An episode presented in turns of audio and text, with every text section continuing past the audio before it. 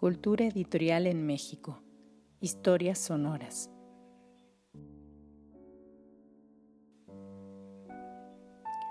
Cultura editorial en México. Historias sonoras es un proyecto académico concebido y coordinado por Marina Garone Gravier, investigadora del Instituto de Investigaciones Bibliográficas de la Universidad Nacional Autónoma de México y cuenta con la colaboración y asistencia de Gabriela Silva y Fernanda Sosa en la organización, lectura y edición de contenidos.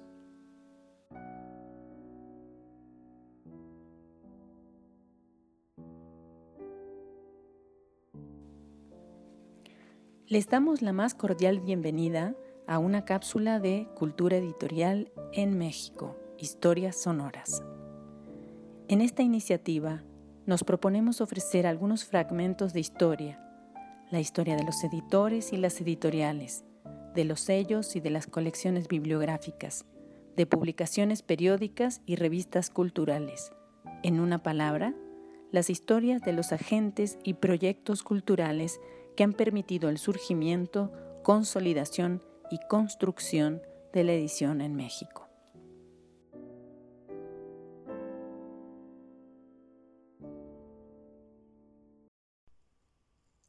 Editorial Porrúa, parte 3. La expansión, 1960 a nuestros días.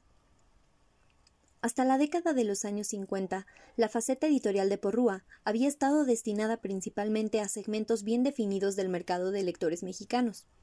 La colección jurídica y la de códigos y leyes estaba dirigida a los estudiantes y profesionales del derecho. La colección de escritores mexicanos, aunque con intenciones más amplias, se destinó principalmente a rescatar algunas obras difíciles de conseguir en aquella época y por lo tanto sus principales compradores en sus primeras ediciones fueron especialistas, instituciones educativas, bibliotecas públicas o escolares y algunos lectores curiosos. Por su parte, la Biblioteca Porrúa, por su carácter especializado, estaba dirigida a investigadores e instituciones universitarias o lectores enterados. Este tipo de compradores eran los que agotaban las ediciones de la Biblioteca de Arte. Para los Porrúa, Contar con un negocio de comercialización, distribución y venta, además de la labor editorial, tenía consigo ventajas para robustecer su catálogo de publicaciones.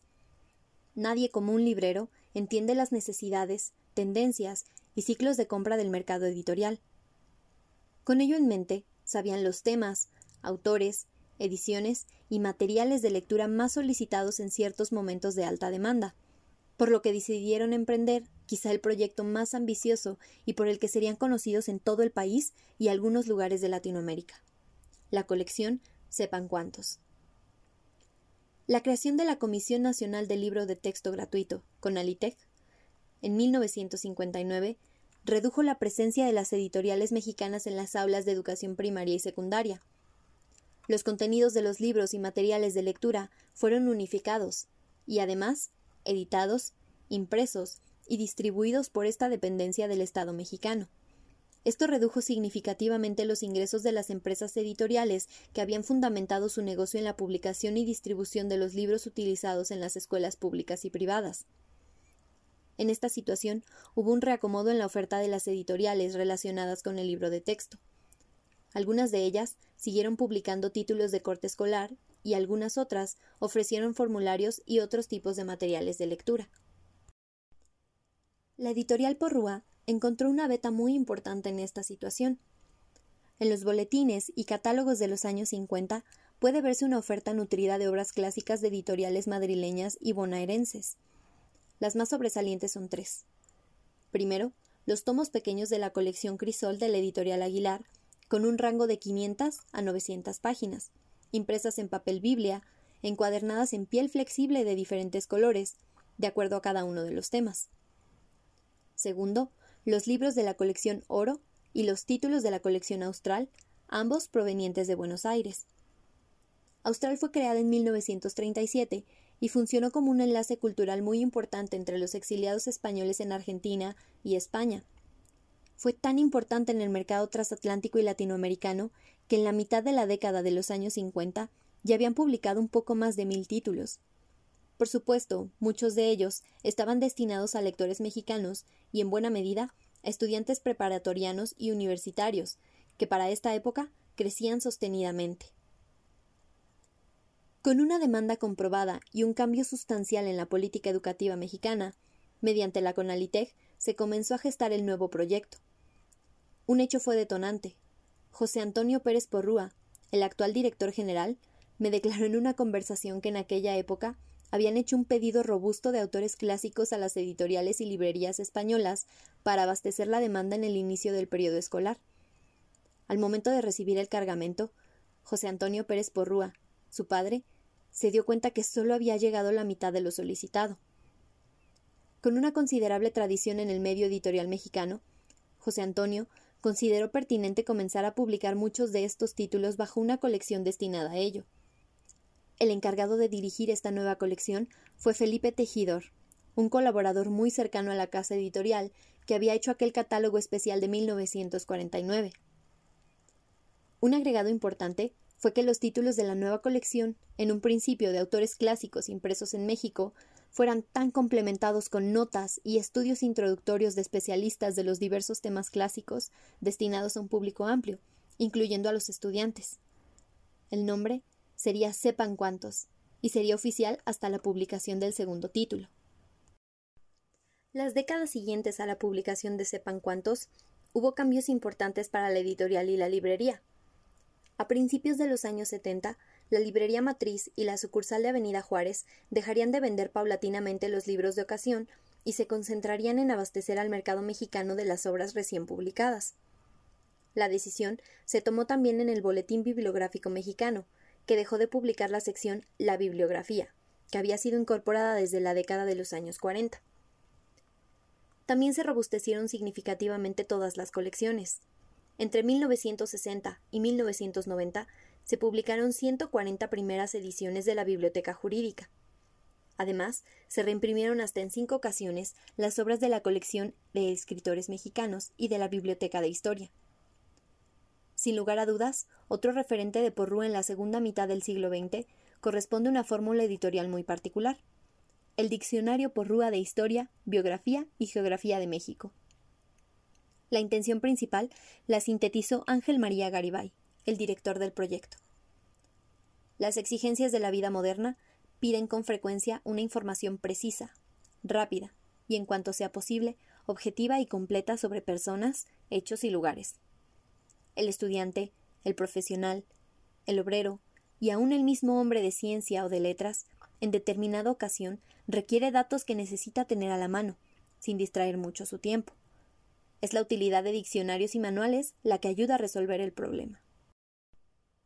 La primera edición data de 1964, con un tiraje de 5.000 ejemplares y, según la nota introductoria a la segunda, la edición se agotó ese mismo año.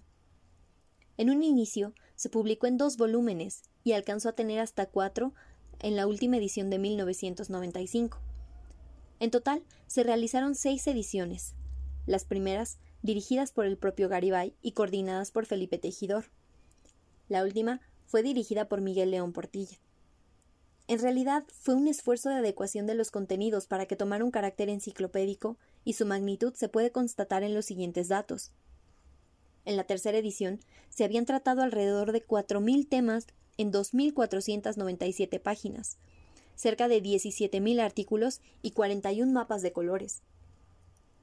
Finalmente, en la obra colaboraron autores vinculados con la casa editorial como Francisco Larroyo, Ignacio Bernal, Justino Fernández, María del Carmen Millán y Francisco de la Maza, entre muchos más. Aunado al crecimiento editorial, la distribución y venta tuvo un crecimiento importante. A mediados de los años 70 destinaron un edificio alterno muy cerca de la casa matriz para las ventas al mayoreo de la calle Justo Sierra 36 lo anunciaron como un paso más para difundir el libro mexicano a los cuatro vientos. Este sería el comienzo de un crecimiento muy significativo que perdura hoy día. En la actualidad, la librería Porrúa Hermanos y la editorial Porrúa continúa bajo la tradición familiar en la que cimentaron su fundación.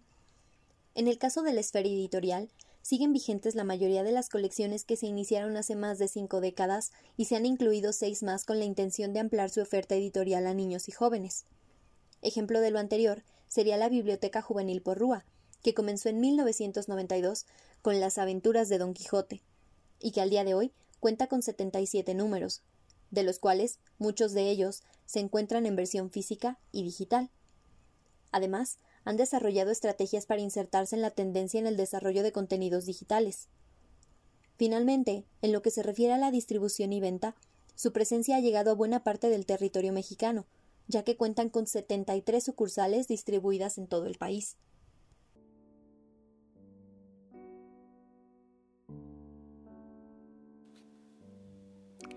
Expresamos nuestra gratitud a los investigadores y profesionales del mundo del libro y la edición por la elaboración de los textos de estas cápsulas.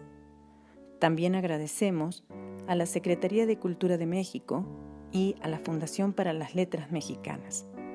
Entre 2018 y 2019, ambas instituciones patrocinaron la iniciativa Cultura Editorial de la Literatura en México, CELITMEX, en la que participó activamente Jorge Mendoza. De aquella iniciativa deriva una parte de los contenidos empleados en este nuevo proyecto. Los invitamos a escuchar nuevas cápsulas de cultura editorial en México, historias sonoras. Gracias por su atención.